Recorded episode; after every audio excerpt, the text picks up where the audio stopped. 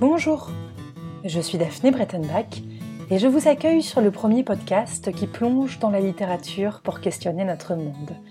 Calliope est désormais partenaire de la revue Books, dont le nouveau numéro, comprenant un dossier sur la décroissance, est en ligne depuis le jeudi 30 avril. En cette période trouble et angoissante de pandémie, lire ne nous a jamais fait autant de bien. Parce que les mots aident à prendre de la distance, à interroger nos sentiments, à mettre en perspective les événements qui agitent notre société, nous avons décidé de conclure notre cycle spécial coronavirus par deux épisodes exclusifs pour déconfiner Calliope en douceur. On y explore encore et toujours les grands textes de la littérature s'étant emparés de la thématique des épidémies, comme des miroirs à notre propre expérience de la contagion. Pour l'occasion, et en raison du contexte particulier, il n'y aura pas d'interview, mais des récits sous la forme de carnets de bord, où je tenterai de partager les émotions qui me traversent à la lecture de ces textes qui résonnent si fort en nous. Le premier épisode, de Calliope déconfinée, plonge dans Oedipe roi de Sophocle. Dans cette tragédie fondatrice du genre, le grand dramaturge grec met en scène le spectacle d'un homme broyé par une implacable fatalité, illustré par une épidémie de peste qui ravage sa cité. Un texte qui interroge la capacité de l'homme à maîtriser ou non sa destinée. Bienvenue dans le monde merveilleux des livres, bienvenue chez Calliope. Eh bien, je parlerai. Ô souverain de mon pays, Oedipe, tu vois l'âge de tous ces suppliants à genoux devant tes autels. Les uns n'ont pas encore la force de voler bien loin, les autres sont accablés par la vieillesse. Je suis, moi, prêtre de Zeus. Tout le reste du peuple, pieusement paré, est à genoux, ou sur nos places, ou devant les deux temples consacrés à Pallas, ou encore près de la cendre prophétique d'Isménos. Une déesse porte torche, déesse affreuse entre toutes, la peste, s'est abattue sur nous, foyant notre ville et vidant peu à peu la maison de Cadmos. Cependant que le noir enfer va s'enrichissant de nos plaintes, de nos sanglots. Certes, ni moi ni ses enfants, à genoux, devant ton foyer, nous ne t'égalons aux dieux, non. Mais nous t'estimons le premier de tous les mortels, dans les incidents de notre existence et les conjonctures créées par les dieux.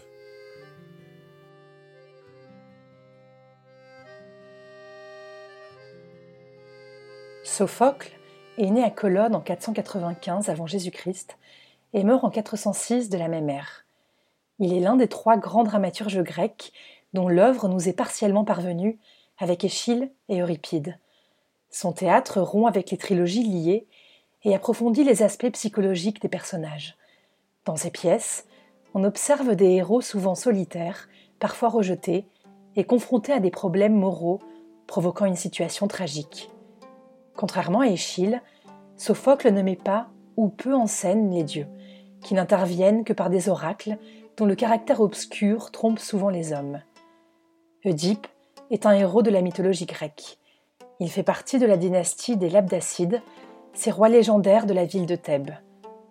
Depuis qu'il a résolu l'énigme de la Sphinx et libéré la ville du monstre au corps de lion et à la tête de femme, il a épousé la reine Jocaste en récompense, veuve du roi Laios, tué dans des circonstances mystérieuses. Oedipe devient donc le mari de Jocaste, qui lui donne quatre enfants et le nouveau roi de Thèbes.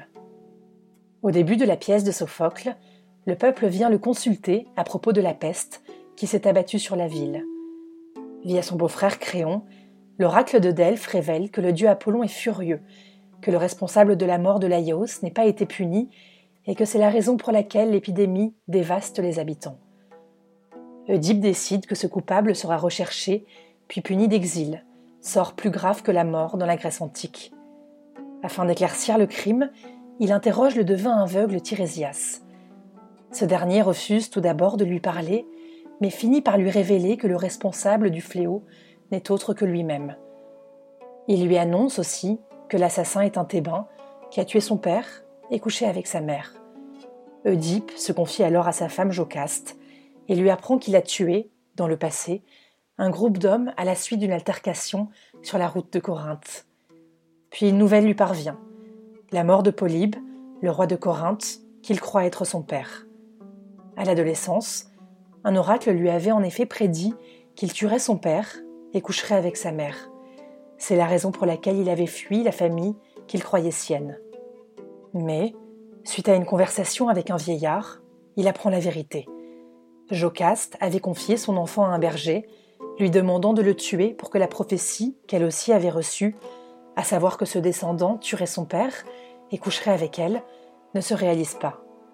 Le berger, n'ayant le courage d'abattre le nouveau-né, a préféré confier l'enfant à un serviteur pour le sauver. Ce dernier l'a lui-même emmené à Polybe et à Mérope, le roi et la reine de Corinthe, qui ne parvenaient pas à concevoir.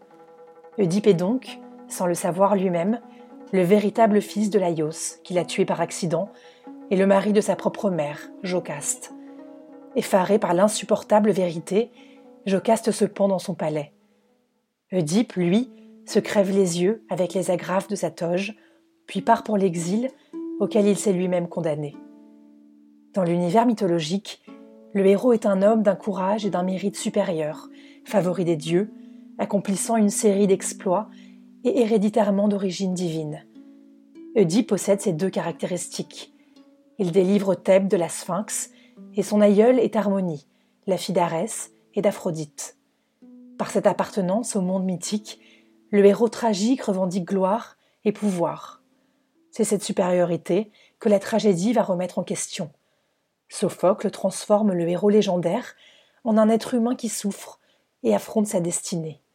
Ainsi, Oedipe, pourtant confiant dans sa raison, voit ses certitudes et son pouvoir détruits par son propre destin.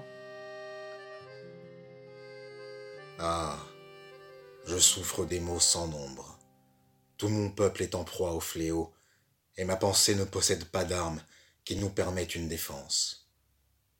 Les fruits de ce noble terroir ne croissent plus à la lumière, et d'heureuses naissances ne couronnent plus le travail qui arrache des cris aux femmes. L'un après l'autre, on peut voir les Thébains, pareils à des oiseaux ailés, plus prompts que la flamme indomptable, se précipiter sur la rive où règne le dieu du couchant. Et la cité se meurt en ces morts sans nombre. Nulle pitié ne va à ses fils gisant sur le sol. Épouses, mères aux cheveux blancs, toutes de partout affluent au pied des autels, suppliantes, pleurant leurs atroces souffrances. Le payant éclate, accompagné d'un concert de sanglots. Sauve-nous, fille éclatante de Zeus, dépêche-nous ton secours radieux. Dans la pièce dit proie de Sophocle, la maladie détient une place importante historiquement et symboliquement. Après que Dipe soit devenu roi et épousé Jocaste, une peste ravage la ville. À travers elle, les dieux exigent le châtiment de l'assassin de Laios. Cette peste n'est autre que le point de départ de la découverte par Oedipe de l'accomplissement de son destin, celui de tuer son père et d'épouser sa mère. La peste annonce, dès le départ, la chute de l'œuvre, à savoir la découverte de l'affreuse vérité pour le héros. Historiquement, cette peste se rattache à celle qu'Athènes a connue entre 430 et 429 avant Jésus-Christ, peu de temps avant que Sophocle n'écrive sa pièce. L'épidémie fit alors plusieurs dizaines de milliers de morts. Oedipe Roi, en plus des diverses interprétations littéraires ou psychanalytiques auxquelles le mythe a donné lieu, présente aussi un intérêt historique et médical. Selon une équipe de chercheurs grecs, l'épidémie décrite par Sophocle, même si elle n'est visible qu'en arrière-plan de la pièce, présente toutes les apparences d'une épidémie véritable, comme si le poète s'était plié, par anticipation, au code de l'école réaliste. En lisant un passionnant article de Pierre Barthélemy dans Le Monde, j'ai découvert que 25 siècles après la composition de Diproy, ces chercheurs ont mené une véritable enquête médico-littéraire dans le texte, relevant le moindre fragment de phrase afférent au mystérieux mal fauchant la vie des Thébains. Au terme de ce grand jeu, par élimination, il n'est plus resté que la brucellose, maladie qui touche aussi bien les bovins que les hommes, présente dans le bassin méditerranéen depuis longtemps, puisqu'elle était connue à l'époque d'Hippocrate, contemporain de Sophocle. Pour étayer leur thèse, les chercheurs ont trouvé plusieurs points communs entre le texte de Sophocle et la description spectaculaire que son contemporain, l'historien Thucydide, fait de la mystérieuse peste d'Athènes dans la guerre du Péloponnèse. Le fléau qui touche Thèbes dans Oedipe Roi n'est donc probablement que le jumeau de celui qui avait tué les Athéniens en masse et que Sophocle avait vu directement à l'œuvre. Je pars, mais je dirai d'abord ce pourquoi je suis venu. Ton visage ne m'effraie pas, et ce n'est pas toi qui peux me perdre. Je te le dis en face, l'homme que tu cherches depuis quelque temps, avec toutes ses menaces, ses proclamations sur Laios assassiné, cet homme est ici même. On le croit un étranger, un étranger fixé dans le pays, il se révélera un Thébain authentique, et ce n'est pas cette aventure qui lui procurera grand joie. Il y voyait, de ce jour il sera aveugle. Il était riche, il mendiera, et il prendra le chemin de la terre étrangère. Et, du même coup, il se révélera père et frère à la fois des fils qui l'entouraient, époux et fils ensemble, de la femme dont il est né, rival incestueux, aussi bien qu'assassin de son propre père. Rentre à présent, médite mes oracles. Et si tu t'assures que j'ai menti, je veux bien alors que tu dises que j'ignore tout de l'art des devins.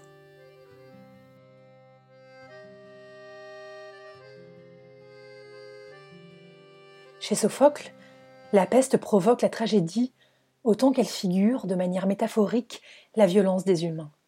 Dans le texte, le thème de la souillure est omniprésent. La vie des Grecs de l'Antiquité était imprégnée de religiosité. Pour obtenir la protection des divinités, il fallait respecter les rites et que les hommes restent à leur place dans le cosmos. En aucun cas ils ne devaient changer l'ordre du monde en tentant de rivaliser avec les dieux. Or, le désordre moral et religieux qui règne à Thèbes au début de l'action remet en question ce caractère sacré. Si on ne fait plus confiance aux dieux, si le désordre physique règne, c'est que les lois morales ont été bafouées. Alors à qui le peuple doit-il s'en remettre pour pallier son malheur? Aux dieux? Aux hommes? Quelles sont les lois en jeu? Quel ordre du monde se tient derrière ce désordre? Cette ambiguïté est le nœud de la pièce. Lorsque l'action révèle que la souillure s'incarne dans la personne de Deep, ce dernier demande à investir le rôle de Pharmacos, cet homme qu'Athènes expulsait chaque année pour se débarrasser des impuretés accumulées. Ainsi, la malédiction est divine, mais le remède humain. Dans un article de La Libre, le psychanalyste Marc Segers dresse lui aussi un parallèle entre l'œuvre de Sophocle et la situation à laquelle nous faisons face. Mais il s'intéresse pour cela à une autre tragédie, celle d'Antigone, la fille d'Oedipe. L'action se déroule après la fuite du roi maudit. Son beau-frère, Créon, qui l'a remplacé sur le trône de Thèbes, refuse au nom des principes de la cité de donner une sépulture à son neveu Polynice, lui aussi fils d'Oedipe, qui s'est tué lors d'un combat avec son frère Éthéocle. Pour Antigone, cela équivaut à violer les lois divines. De logique, de discours, tous deux judicieux et respectables. La loi des hommes, contre celle des dieux. On connaît la suite. Antigone brave l'interdit, enfreint la loi et offre une sépulture à son frère Polynice, ce qui conduit Créon à la condamner à être emmurée vivante. Pour Marc Segers, à l'ère du coronavirus, on ne peut qu'être saisi de l'actualité de ce drame, vécu par des milliers de citoyens qui ne peuvent rendre à leurs proches disparus les hommages qui leur sont dus, ni même les assister dans leurs derniers instants, les condamnant à mourir dans une solitude effrayante. Les règles, édictées pendant le confinement, ont sans doute visé l'intérêt commun. Elles ont reconnu comme essentiels les actes nécessaires à la survie de l'individu, se nourrir, s'aérer. En revanche, elles ont interdit les actes fondés sur les lois divines, se rencontrer, se toucher, partager des repas, assister ses proches, les accompagner autour de la mort.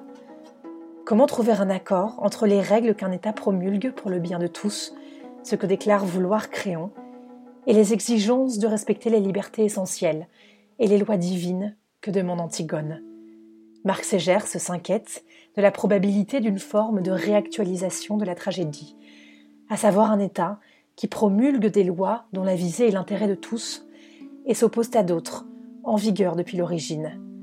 Pour lui, la lenteur de l'évolution de l'épidémie, l'impatience qui gagne du terrain, les perspectives économiques désastreuses, le maintien dans la longueur de mesures qui vont notamment peser sur l'organisation de vacances d'été, risquent de mettre à mal l'équilibre fragile actuellement encore en vigueur. Il est donc peut-être temps pour nos gouvernements d'être attentifs à ne pas commettre la faute de Créon, qui, voulant trop bien faire pour asseoir son autorité et contrôler la situation, l'a, au contraire, poussé à la dégradation tragique.